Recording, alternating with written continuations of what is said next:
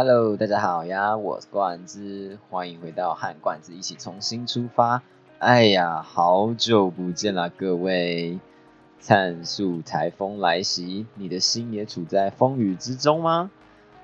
前阵子的我休息了好一段时间，嗯，与其说是休息，不如说其实我是迷失了自己。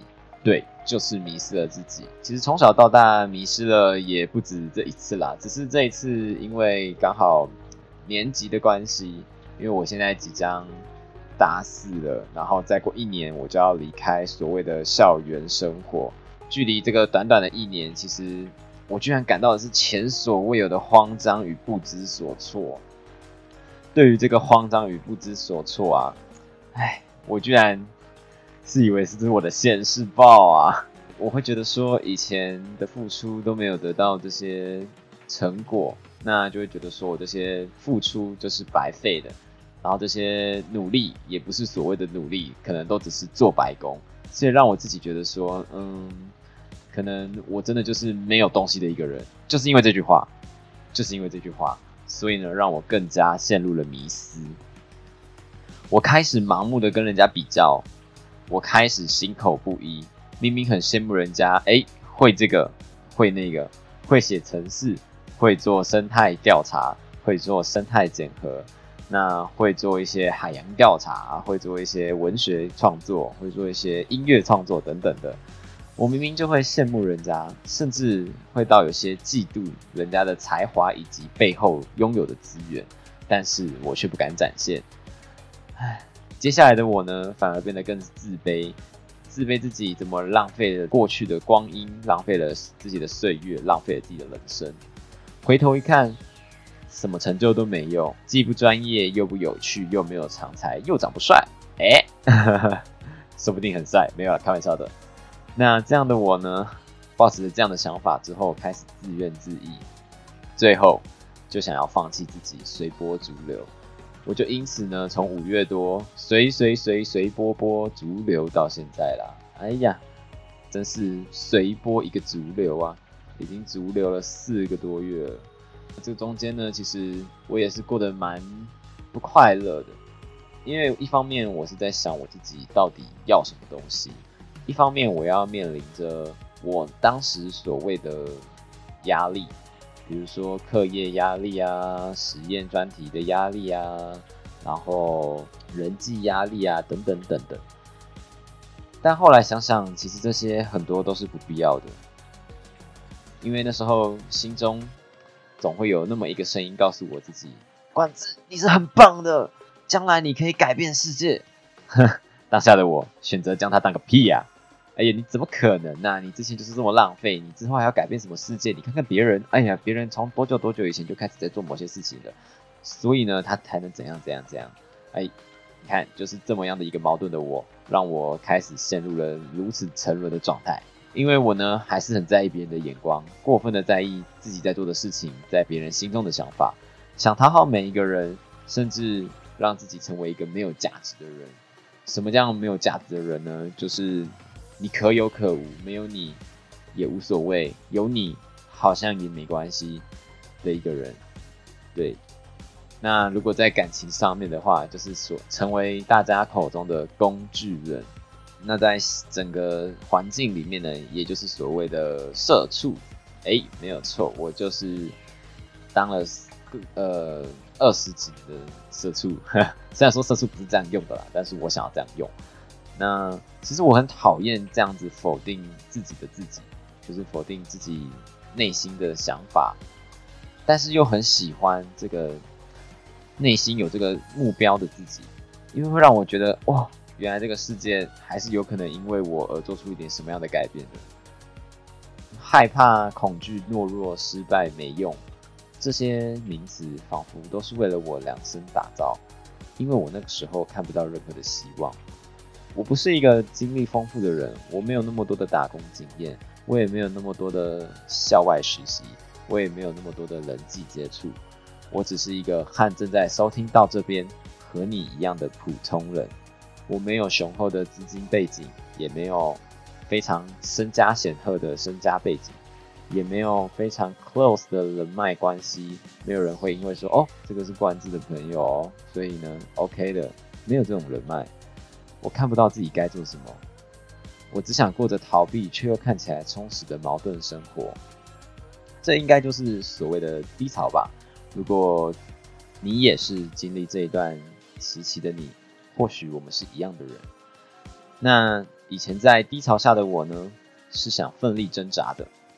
当时我认为，只要挣扎，就会可以逃脱，就像努力就会有收获这句话是一样。可是呢，在这么多几个月下来，我其实也一直在思考，然后也看了很多人的故事。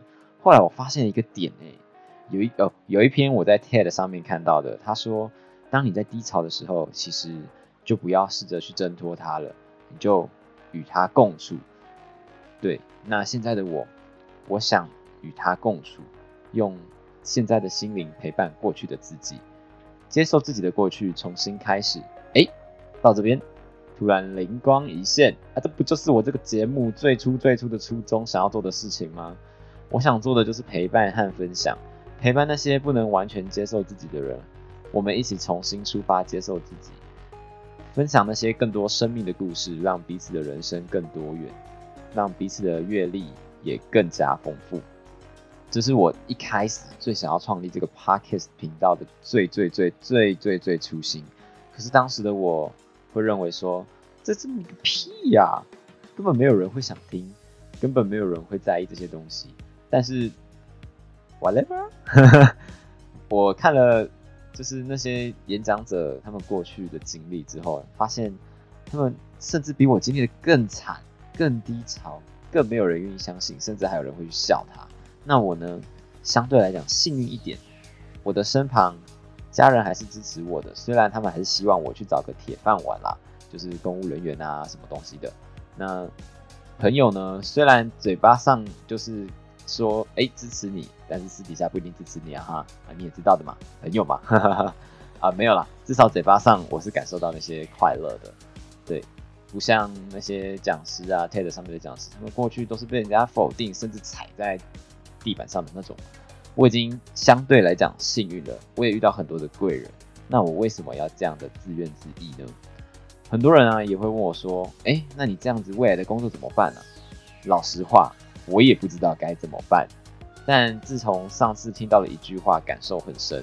他好像是一个溜溜球世界大赛的冠军，姓杨，对。很厉害，那也做了很多环游世界啊、外交啊等等的一些东西。他说了一句话，叫做“适合自己的工作就是铁饭碗”，没有错。我们大家认为的铁饭碗，可能就是哎稳定的薪水啊、稳定的退休俸啊、稳定的什么 bra bra bra。我当时也认为说，对，这就是我铁饭碗的目标。可是就是因为这种迷思，让我自己。更加的沉沦，因为我会觉得说，这不是我想要的，这不是我内心向往的，这只是一个社会的价值观。那倘若我继续从事了这样的价值观的话，未来的我就是真的变成随波逐流的一个社畜了。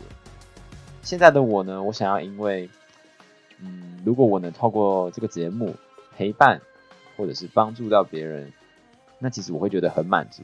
这何尝不是一种对自己的快乐呢？我这样想的啦。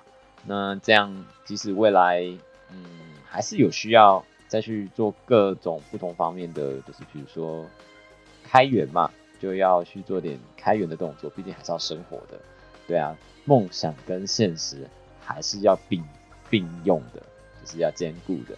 那过去的我呢，可能偶尔会偏向现实面，偶尔会偏向梦想面，所以就会造成很两极化的情况出现。偶尔就是什么东西都不出现，偶尔就是哇讲的天方夜谭啊，天花乱坠啊，有的没的，讲的好像哦，感人超屌的。哎呀，我说过我们这里不讲脏话的，你们刚刚听错了，我讲是 gan。